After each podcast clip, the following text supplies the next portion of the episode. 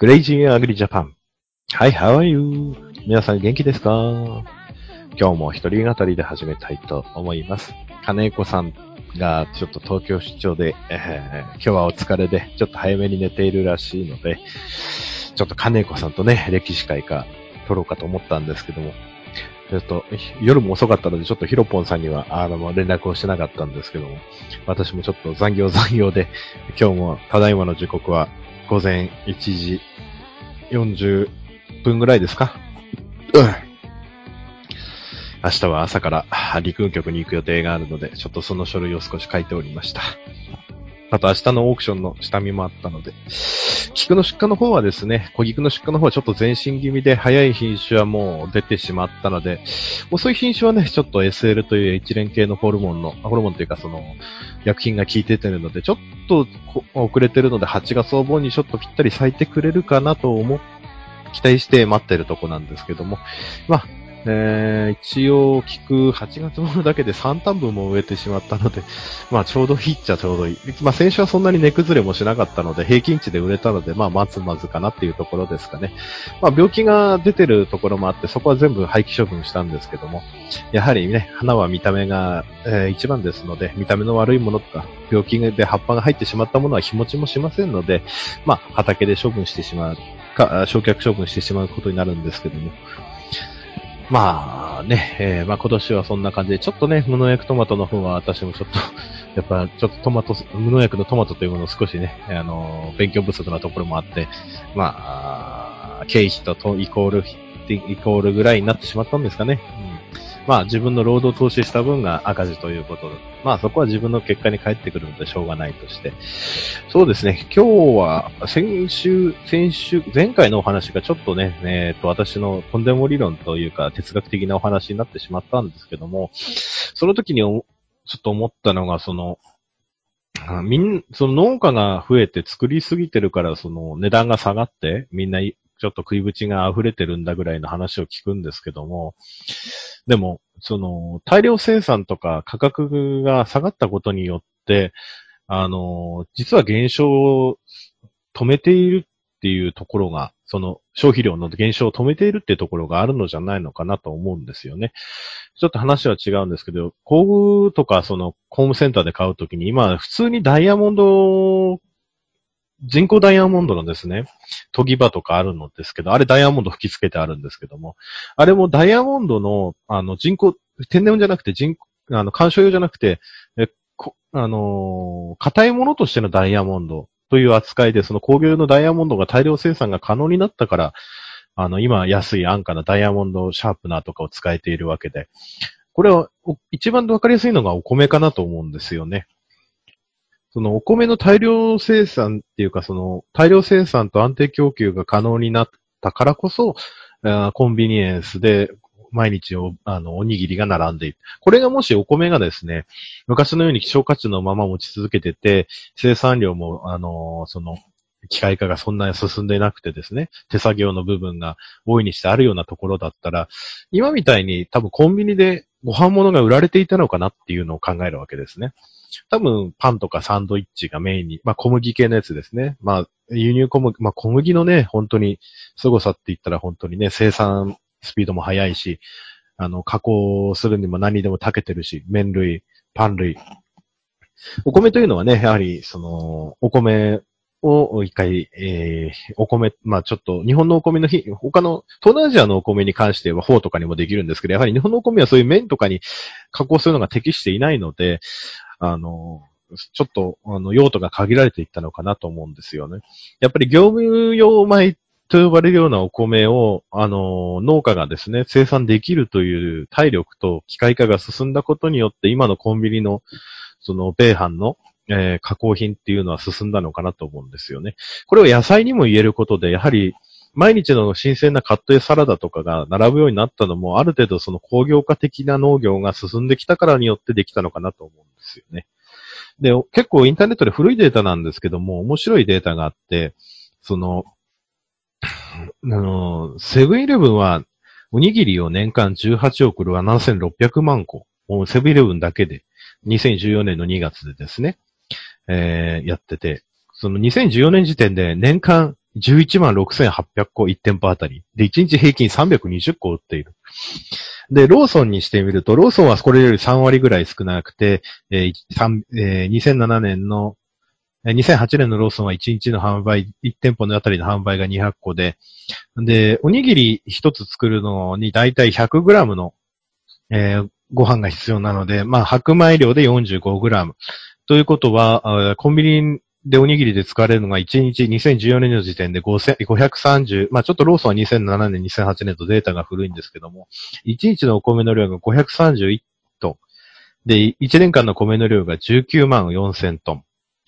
で、これを玄米換算してみると21万5000トン。となると、日本のお米の年間消費量が700万から800万トン。玄米ベースでですね、言われていて、国内の米の消費量の2.6%から3%ほどがコンビニのおにぎりが消費をしている。まあ、コンビニのおにぎりにはね、その、売れてるもの以外にもこれにプラスして廃棄されてるっていうのもあるんですけども、これはかなりのインパクトになってくるのかなと思うんですね。えー、吉野家で使用されている米の量が3.5万トン、年間ですね。となると、平成25年度の富山県の、えー、お米がですね、えー、生産量が21万6千トンなので、富山県が生産しているお米の量が、年間の量がですね、えー、おにぎりで使われるお米と大体同じ量になるわけですね。だからこれにしてみるとすごいインパクトになるわけですね。で、この他にもですね、あの、グラタンの下に敷いてあったりとかですね、えっ、ー、と、お弁当類、えー、焼肉弁当、鮭弁当、あと、これおにぎりベースですので、あの、巻物とかも入ってないわけですよね。で、これにプラスして恵方巻きなんて言ったら、みんなゴミ問題に行きますけども、あれだけお米を消費するイベントを作ったっていうことでは私は、小売店をかなり評価してもいい。お米農家からしてみてですよ。いや評価していいのではないのかなと思うんですよね。あのー、まあ、ほ、ね、日本人のその道徳観念として食べ物を大切にしなきゃいけないっていう、えー、感覚もあると思うんですけども、消費社会というのを受け入れてしまった現在では、えー、これ、こういうイベントがなければ、そのお米の消費量に、お米の消費量、お米生産されるお米のですね、えー、需あの、供給に対して、えー、需要が追いつかなくなっていくのかなとは思うんですよね。やっぱり今、今の米のね、ある程度の下支えという国の政策もあって、えー、ある程度の値段帯で、まあ、あ生産者はちょっと不満があるかなぐらい、まあ、で、業者としてはちょっと高すぎるかなという不満があるレベルで今推移してるわけなんですけども、でもこれって、いろんな案件でもあって、野菜も葉物野菜にしても、えー、果物にしても結構こういうのがあると思って、コンビニでリンゴとかイチゴを今売り始めてたりとかする店舗もあるんですけども、あの、これってやっぱりあの、生産量がそれだけ伸びた。まあ、今までね、手、手が届かなかった業種でも、近代化が進んだことによって単価が下がってきて、あの、今まで仕入れられなかったお店でも売れるようになった。で、それを考えてみると、総じて消費量全体の底上げにはなってるのかな。既存で売っていたところもちょっと他の業種に取られて減るかもしれませんけども、あの、売るときには、例えば1日3個しか売れなかったとしても、在庫としてはね、6個とか10個置いとくわけですよね。だから、そう、総数で見ると、あの、単価は下がって量が増えてるっていう感じになるのかなとは思うんですよね。やはりこれもやっぱり、この間話した通り、資本主義の中の見えざる手というのが働いていて、まあそこの中で生き残、単価、単価が下がって量を増やせた農家が生き残れてるよ。で、そこにはやはり、あの、潜在的にですね、あの、近代化というか、その、省力化っていうものが進んでいる結果でないのかなと思うんですね。やはり、その昔の道徳観念でいくと、これは悪だって決めつける観念でいくと、ちょっとあの、あの、もったいないのかなもうちょっとその、そういう考え方も持っても面白いんじゃないかなって最近考えるわけですけども。そうですよね。で、次私思うのがですね、その、結構今トマトトマトって結構新規首脳者に進めてて、で、トマトも皆さん、既存のトマト農家さんの感覚からすると安い。でも、営業を続けてる農家さんは既存の農家さんとしては長、あの、続いてる農家さんが。やはりその、新しいやっぱ既存のでかいトマト農家さんの話を聞くとは、やっぱ新しい、環境制御、環境制御の技術にかなり関心を持たれて、どんどん設備投資もしてますので、ある程度単価が下がったとしても、その量でカバーしているところと、省力化でカバーしているところもあるんじゃないのかなと考えるわけです。となると、今度はそのトマトがその、新しい、例えば、えっ、と、今まで高単価だったからちょっと加工品に使えなかったけども、例えば、トマトが安くなったから、えーお弁当の、えー一角をトマトにしてみようだとか、サラダにもう少しトマトを入れたトマトサラダを作ろうだとか、えーそういう次のステージが、また氷の方で展開されて、そう、単価はその、ある程度下がるかもしれないけども、総じて総量は、あの、供給、型の状態から、供給とイコールになって、供給と需要がイコールになっていくのかな。まあ、そこでね、あの、新しい商品とか、例えばこの原料が安くなったからもっと新しい、えー、なんていうんですか、新しいフードじゃなくて、新しい商品として何かが生み出されるのかもしれない。私が一番、その、省力、その、ちょっと、あれだなと思ったのが、な、ね、1年ぐらい前ですか、2年ぐらい前ですか、セブンイレブンでシナノゴールドをほとんど使用した、あの、三ツ矢サイダーか何かが出てきた時も、あの、ブランドのリンゴが、ちゃんとその、ですね、今までの既存のその100円とか150円でペットボトルで売られてるジュースっていうのは、そのエキスがただ入ってるだけで、その何のエキスかわからない。そうですよね。皆さんバヤリースとかのオレンジジュースを買うときに、このオレンジジュースがどこのオレンジジュースかなんか興味を持って飲まないと思うんですよ。でも、えー同じ値段帯で、そのシナノゴールドを使用した、あの、炭酸飲料とかが出るようになってき。ということはですよ、それだけその果樹のリンゴのやつが使える価格帯か、もしくは技術の進歩によって、あの、えー利益を出せる程度まで、その大量生産に、需要に応えられるような原料が手に入る状況になったということになるわけですよね。だから、その、青森でもねぶたとかのカンカンで、あの、よくリンゴジュースとかも売られてますけども、それとはまた違って、その、コンビニで置かれることによって消費されるその原料の量っていうのは、かなり違うと思うんですよね。なので、家事の世界でもそういうことが起きていて、例えば何かが、その、すごい生産技術の改良が起きて、えー今度はその、ちょっと、大量にリンゴを同じ、今まで1万円で、で、この、えーこう100キロとか200キロ買えたのが、加工用で今度1万円出したら500キロ買えるようになったら、今度、ジュースの中に果実を入れてみようだとか、そういう風な展開になっていくと思うんですよね。まあ、生産者の方は、その、あのー過程ではかなり打撃を受けたり、離農とか破産とかも起きると思うんですけども、これは製造業でも、小売業でも同じことで、やはりその、同じネジを作り続けたからといって続けられるかといったらそういうわけではないので、やはりそういうところはやはり資本主義の、あの、いいところであるのかなと思うんですよね。やっぱりその、社会主義とか共産主義的な、その、お米っていうのは補助政策とか保護制度があったんですけども、やっぱりそういうところがちょっと、まあ、その国としてはね、だんだんその減反政策だとかの補助金をやめてきて、あの、激変緩和策として長年、私としてはもう、すごい頭のいい人がいて、この何十年かで激変緩和をしてきたのかなと思うんですよね。やっぱり、その、加工食品っていうものの進歩が、ある程度その農家の食い口を賄っていたっていうところがあると思うんですよね。もう、田舎にね、そのコンビニエンスが1個あるだけで、農家が、お米作ってる農家がセブンイレブンでおにぎりを買って食べて、ね、あの仕事を続けるような時代ですので、その、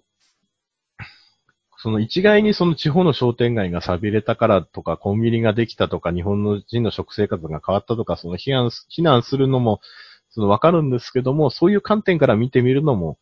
あの、面白いのかな、と思いますね。今本当にコンビニでもね、新鮮野菜とか売り始めてるところも多くて、私の知ってるセブンイレブンなんか軒先にあの、仏花とか、お花屋さんと組んで並べたり、果物の箱で果物売ってたりとか、まあ、自由な展開をし始めているところもあるので、もう、そういう、常に創意工夫してるっていうのが、今の日本の、まあ、ある程度の資本主義の、成熟した国家であるのかなとは思うんですね。だから、私の場合は小菊で仏花なので、まあ、これ以上の展開がね、あの、あまり、その予想、私の今の考えの予想としては展開としてはないんですけども、今の若い人がその、お墓にね、菊を飾るっていう人がなかなか少なくなって、ね、お葬式にバラが好きだったからバラとかひまわりとか、そういう今まで使わなかったね、あの、可憐な花とかをですね、本当にお葬式でカラーの花がずっと白のカラーの花が並んでるとかも見たことありますし、本当に輸入のね、豪華な花が並んでるっていうのもありますし、あのー私も昔直売所で1日100万とか、あのー、3月彼岸で仕入れ、自分で仕入れてですね、その時期なかったので農家でも仕入れて出すことができたんですけども、1日100万ぐらい売っていた時は、あのー、もう売るものがなくて、え、しょうがないから私当時市場で売産権を持ってて、え、輸入のインドのバラが安く出てて、輸入商社が投げ売りしてたのを大量に購入して、あの、トゲがいっぱいついてるので、田舎の私が雇ってたパートさんとかな、トゲのついたものなんか売れないよ、お彼岸は。ご先祖様に失礼に当たるっていうのがあって。でも、その直売所自体がもうお花がなくて商売にならない状態だったので、試しに私出してみたんですね。すごい安かったバラを。ただ、あの、トゲ取る時間もな、本当はトゲ取るんですけど、トゲ取る時間もなかったので、そのままちょっと持つところのトゲだけを排除して出したんですけども、なんと出した瞬間1時間で完売してしまいました。で、私、自分の地元のね、お墓の大きいところ行ったらですね、あの、みんなあの、飾るお花が売り切れでなくて、ホームセンターもなくて、直売所もなくて、結局私のバラを買っていて、みんなお墓に、なんと、お彼岸、3月お彼岸の日本の原風景のね、山あいのお墓にですね、ほとんどバラが飾ってあったんですね。だから、今もう、なんて言ったらいいんですかね、その、そういう、昔、これだからこうだっていう、決まり事で囚われない日本人も、こう、田舎にでも増えてきたのかなっていうのはありますね。うん、経験として。もうそれはもう3年、4年ぐらい前の話なんですけど、本当に、あの時は本当に、うん、本当に無茶苦茶なことをやってましたね。本当に、今となってはね、本当こっちの、うん、と今では本当に、ね、まあ若さがあったからできたっていうことでもあるんでしょうけど、あの時は本当バラでも何でも売れましたからびっくりしましたね。本当に。うん、花があれば売れましたからね。本当に。道端に咲いている水仙の花を切ってきて並べといても売れてしまうという異常事態がありましたので。まああの時はあの時で面白かったんですけども。まあ、ちょっと話が脱線してしまったんですけども。結構日本人でもそういう柔軟性を持ってきてる消費者っていうのも醸成されてきてるし、その、人がね、ダメだって言ったことも、意外とやってみると、うん、受け入れられることもある。うん。お墓に何か飾らなきゃいけないんだっていうのがみんなが求めていることであって、その中にある迷信とか、これはこうだからダメだよっていうのは、周りがその思ってるだけであって、実際自分がその消費者の立場になって、お墓にお花を飾らなきゃいけないっていうことが目的であって、そこには別に何の花でもいいやっていうお客さんが実は大多数だったっていうだけだったの話で。だけどこれがもし既存の関連だったら、お花屋さんの感覚で言ったら、お花屋さんに言えばこれはナンセンスだって言うんですよ。いろんなお花屋さんに聞いても。お彼岸になんか売れないよと。おバラの花なんかトゲがあるから、ご先祖様に失礼だ。なるんですけども。でもね、そんな常識。で、お花が足りなくて、えー、っと、3月お彼岸の中日が過ぎた時に、あるお花屋さんに直接現金で買いに行ったんですね。あの、お花屋さんの観念として、3月のお彼岸は中日過ぎたら売れないっていう観念があって、中日の前で全部売り切るんですけども、なのでちょっと売り切れなかった花が結構大量に余ってたっていう話を聞いて、私夜中に、えー、中日ぐらいで私も材料売り切ってしまって、バラも売り切ってしまったので、お墓、あの、冷蔵庫と加工所買いに行ったんですね。そしたら、あるお花屋さんが私に向かって、中日過ぎたら花、菊の花はもう売れねえよ。こんなに本当に買っていくのかなんて私に言ったんですけども、私は何も言わずに現金を出して全部買ってったんですけども。そしたらですね、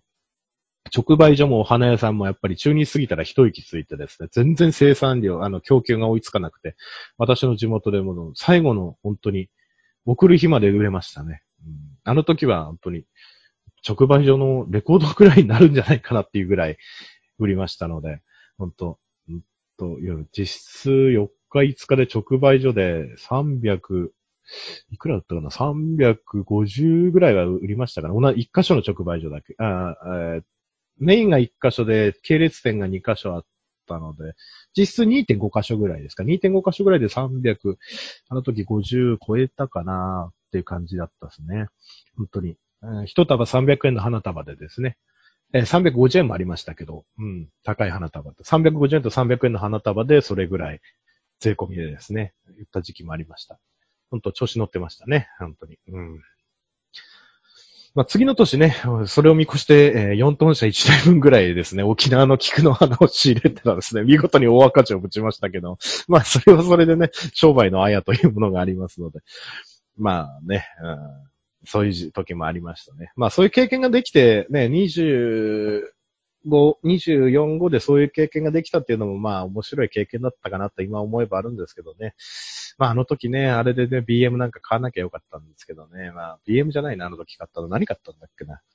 あの時、と、うんと、ノア買ったんだな。あの時あのお金でノアを側近で買ったような気がしますね。うん。その後 BM だったかな。うん。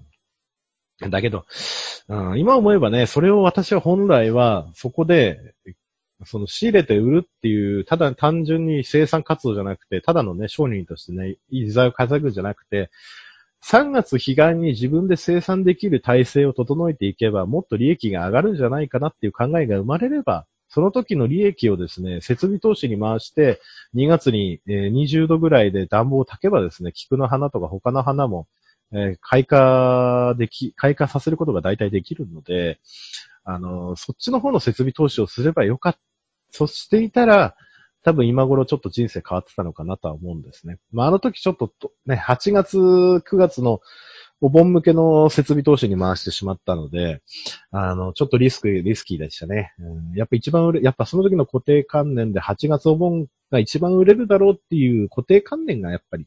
えー、経営判断を間違えさせたなっていうのは私の今の反省ですね。やっぱり人が出さない時期にこそ、出すべきだったと。まあ、今、今考えてみると、でもそれもね、正解だったかどうかわからないんですよ。やっぱり輸入のマレーシア、イン、えー、マレーシア、ベトナム、もう輸入の綺麗なお花を出してますの、菊の花で出したりするので、それもある程度単価も下がってて、中国でも韓国でもあの白い大きい菊の花も作ってますので、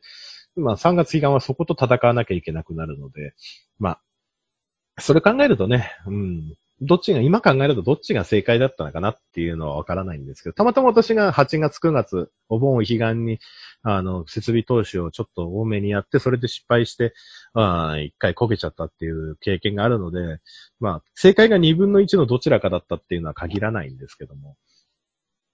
そんなこともありましたね。うん。あ、まあ、あれ、最初何の話をしてたんだかちょっと飛び飛びになっちゃったんだけど。そうなんですよね。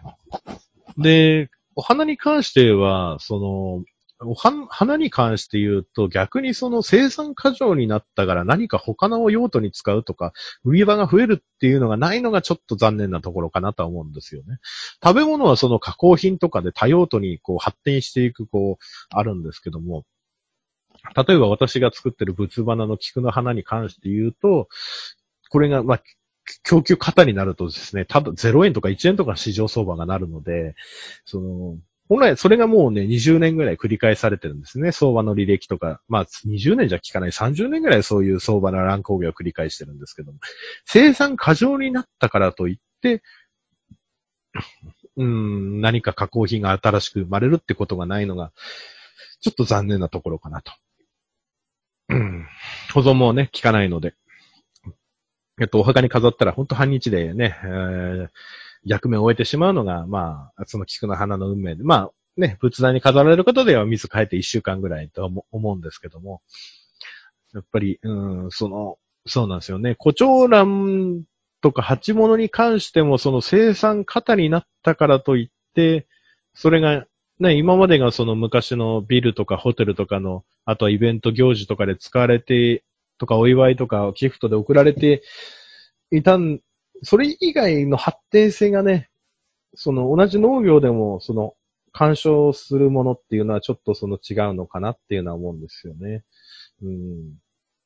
逆にパンジーみたいにそのイベントごとでずっとその消費されることが義務付け、あの、決まってるようなものでも、やっぱり生産過多になるとただみたいな値段でなりますので、ね、うん、まあ、パンジーもね、その、使い用途がかけられてきますし、うん、まあ、生産者がある程度固定化してしまえば、あとはもうね、あの、需要というのはそんなに増えるものでもないですから、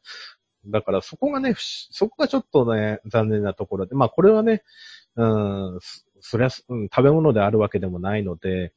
その、ね、置いといたら腐ってしまうものですし、傷んでしまうものなので、そのね、工業、一概にネジとか工業製品みたいにその安くなったから他のもので使えるとか、ね、葉物野菜とかレタスとか、お米みたいに大量に生産されたからといって、その新たな加工品っていうのは用途が限られているのでなかなか難しいのかな。となると、やっぱり、うん、やっぱ効率化が進む速度はやはり花なんか結構物流も遅れてて、今、パレットに手摘み手下ろしがそのまま主流で、ずっと私が子供の本当物心ついた時から手摘み手下ろしで、フォークリフトで下ろすなんか市場、花市場行ってみると、本当に輸入品か大産地でまとまったところぐらいで、あとはみんな雑多な箱で、バラバラなサイズで、いろんな産地から市場に来て手摘み手下ろし。だから、野菜より売上高が少ない花市場の方が荷下ろしに、あの、1台あたりの荷下ろしにかかってる時間は多いんですよね。うん、生産者によって箱も、花の作ってる種類によっても、箱も雑多ですので、なかなかその、運送コストっていうのの低下っていうのはなかなか、えー、見込めないし、その、やはり受け入れる側も物流コストっていうのがかかってしまって、えー、東京の大田市場なんかはもう、ね、早くて制度を改正して、もう1個あたりいくらっていう料金設定にしてですね、箱の大きさに応じてですね。生産者側にその物流コストをあの、転嫁してるのが今の世の中ですね。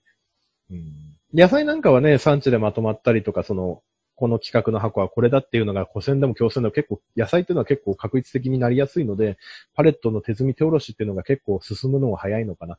そういうところでもやっぱり物流速度ですよね。あと、今、都心では、まあ、前、スーパー、去年かな、スーパーのバイヤーさんと話した時なんかは、その、今も核家族になってるので、昔みたいな大型店舗じゃなくて、そのコンビニエンスぐらいの、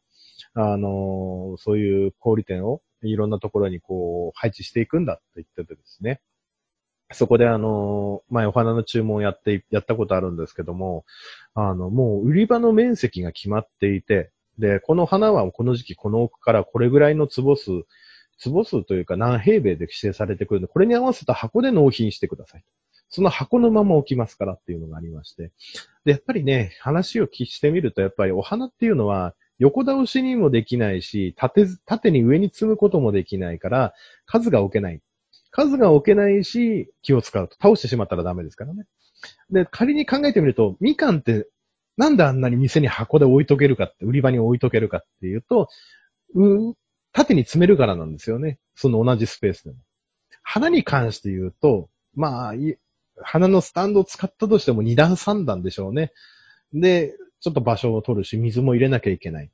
ていうので管理に手間がかかるし、えー、仮に虫が入っていると他の野菜に移るって言って、うん、某大手流通量販店には私はあの文句言われた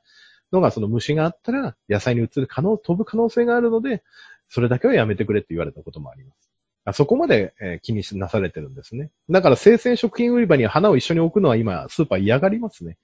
うん、売ってる品物に虫が入るかもしれないっていう理由。まあわかりますけどね、私がその売り場責任者だったら気にしますよね。やっぱクレームのもとですしね。うん。っていう感じなんですよね。まあちょっとお米の、うん、生産、あのー、加工品の話から、花業界の未来の話をちょっと 今飛んでしまって申し訳ないんですけども。まあクレイジーアグリジャパンをいつもお聞きの皆様は慣れっこなんでしょうけども。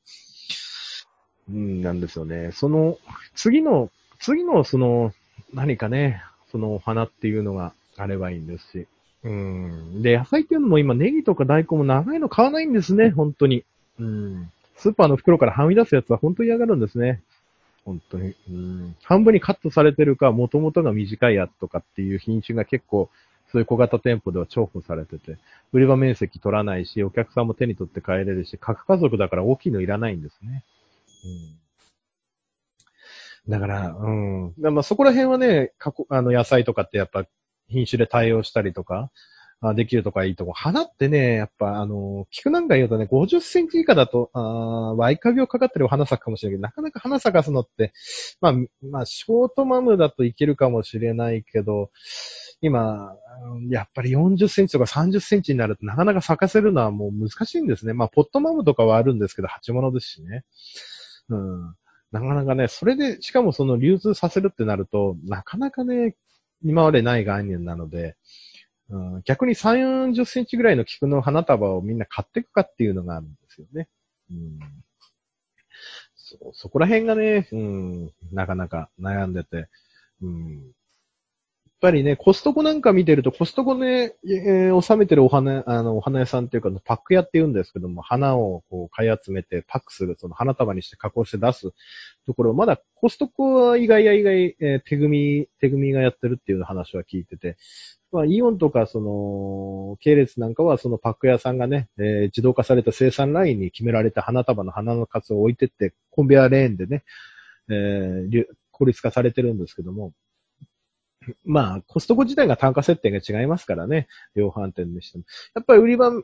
こう、いつもコストコ行くと見てるんですけども、なかなかはけてる様子もないし、売り場面積が広がる様子もないんですね。だからコストコに来てるお客さん層もある程度、その、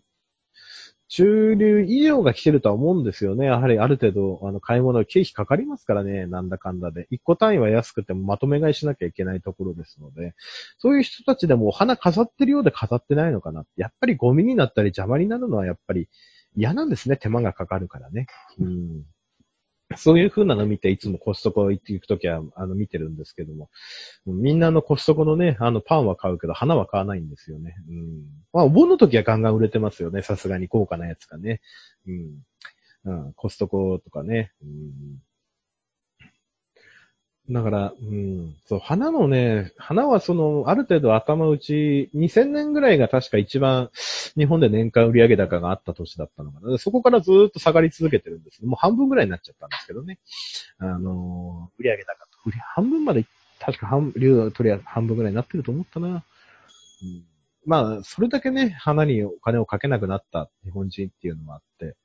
まあ昔はね、その仕事花って言って、その、ね、ホテルとか会社とかのロビーとか行けば花を飾ってるお花屋さんが入ってて、あの、毎週のように、うん、お花をやってるんですよね。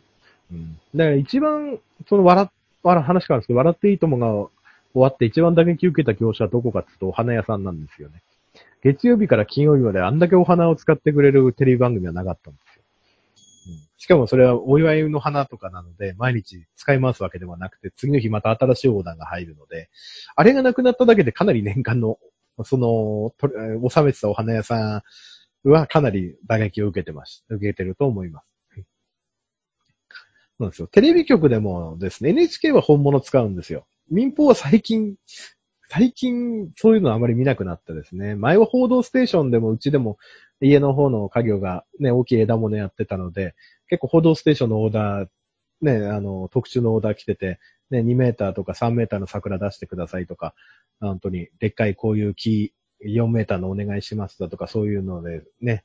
来てたんですけど、今はそういうのないですね。うん。そういうのがなくなったっていうだけでも、やっぱりその、お花を飾らなくなったっていうのはわかりますね。よくだから結構報道ステーションではお世話になりました。私がね、高校大学行けたのも多分報道ステーションのおかげだと思いますけど。まあ、私は報道ステーション嫌いだったんですけど。あのね、うん、結果論調がね、偏ってるニュースキャスターの方がよく出られておりましたので、今はあまり使わないなと思って見てるんですけど、前はね、本当にオープニングでいきなり花を出したようないい番組だったんですけど、うん、そういうイベントごとでもそういうことをやる人が少なくなってきて、うん、まあ、お稽古としてのお花をやるっていう日本人も減ってきて、まあ、フラワーアレンジメントに置き換わったって部分もあるんですけど、そんなにやってるっていう感じでもないんですよね。その、日本人がその、その、女性がね、かなりやってて、その、その料理と、お花と、のお稽古ごとがこう決まってた時はみんな、あの、毎週のようにね、あの、お稽古はこの花使いますって言って、お弟子さん100人とか200人の生け花教室でその同じ課題を使ったから、かなり皆さん、あの、供給がね、需要上回っあ、需要がね、供給を上回っていたっていう時代もあったんでしょうけども、今ね、生け花やってるっていう人なかなか聞かないですからね。でも、フライアレンジメントもその輸入花とかも結構使って、まあ、需要の底上げになったっていうところも使う側としてはなったんでしょうけども、やはりその、そこまで使うっていうのもないので、うん、そうなんですよね。だから、お花農家、そう。だから、逆にお稽古花からフラワーレジメントだって決められたお花以外を使うことになったぐらいが一番そのお花が一番使われたのかなと思うんですよね。単価は下がったかもしれないですけど、今まで使われなかった火災までアレジメントで使ってきたっていうのが一番、うん、いいところかなとは思うんですけど、あとは消費者側の何か改革があればいいとは思うんですけど、なかなかね、そこがないんですよね。うん、まあ一個考えてるのはあるんですけど、これにはちょっと時間がかかるんですよね。ちょっとクリスマス関連でちょっと、うん、考えてるのはあるんですけど、うん、これは木を増やすのに多分5年、10年はかかるので、うん、ちょっと厳しいかなと思ってるんですけど、まあ、たまたまね、茨城県の 4H の、この間知り合った方で、えー、苗木屋さんをやってる方と知り合ったので、ちょっとそこと組んでやってみようかなと思うんですけど、結果が出るのはね、5年目、10年目になって5年、最低でも5年。うん、でも結果出るのは10年目ぐらいでしょうけど、うん、まだまだね、あの、需要は掘り起こそうと思えばあるとは思うんですけども、うん、そこまでにはやっぱり、やっぱりその、うん、食べ物の、を生産している農家さんよりは、進歩速度は遅いのかなと。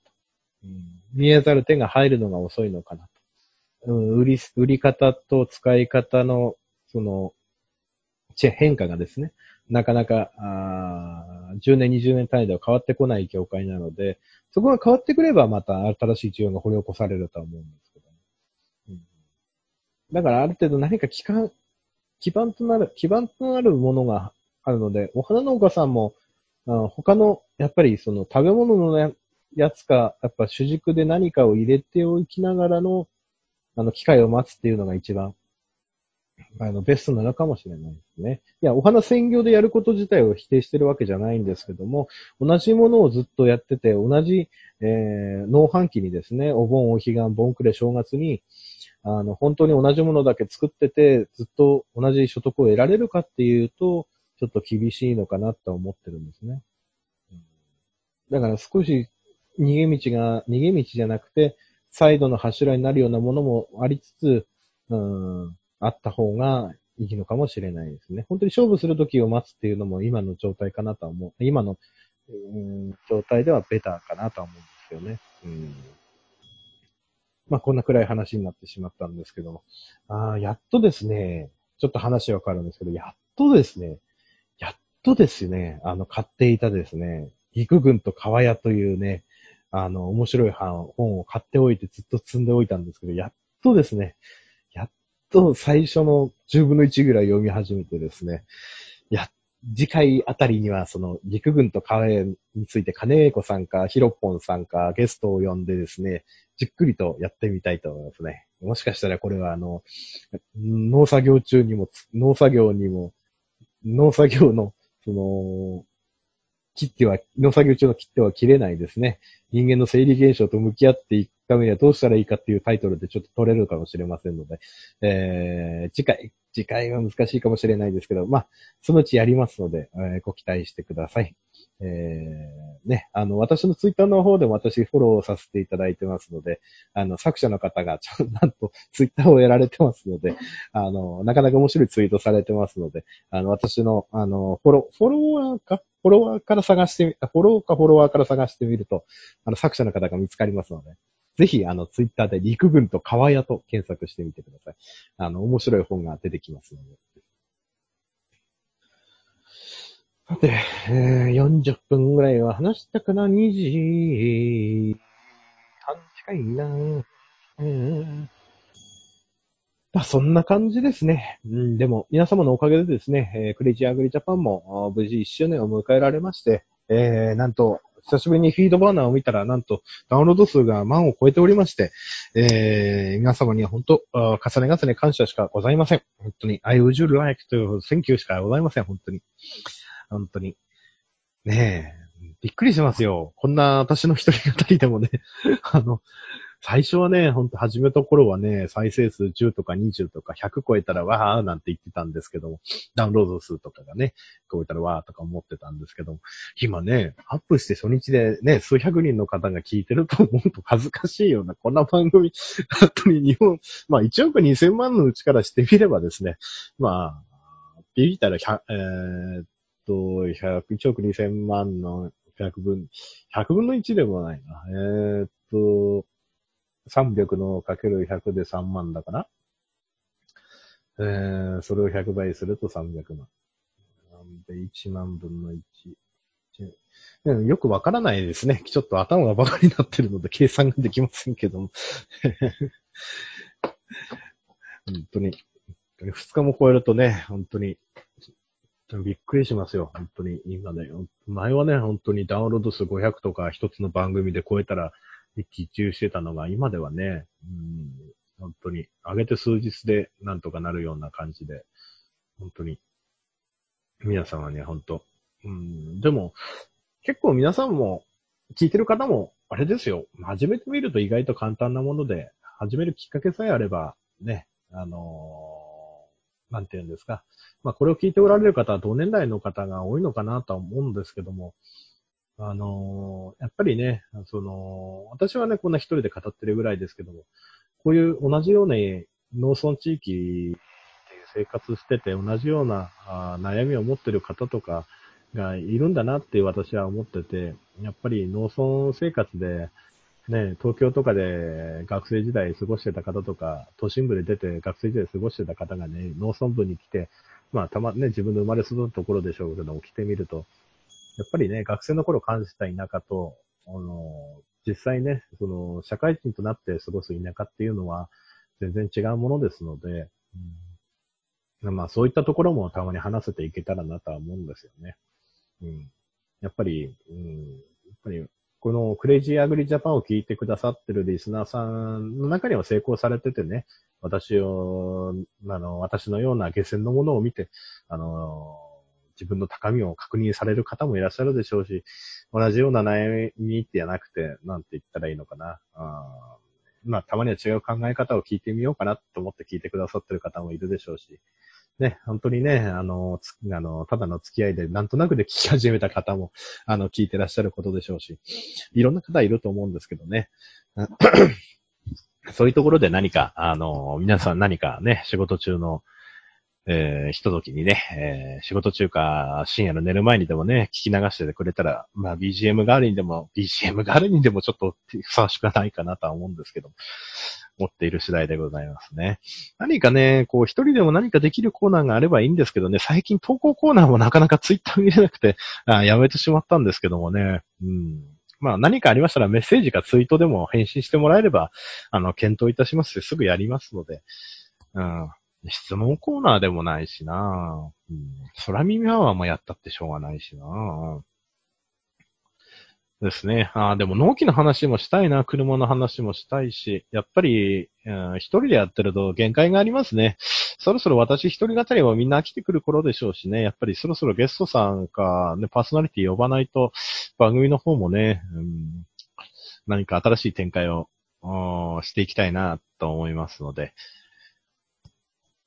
それでは、えー、あまり長くなりますとですね、えー、皆様のお時間を取ってしまうと申し訳ございませんので、えー、今日はこれぐらいにしておきます。えそれでは、See you next week. Goodbye.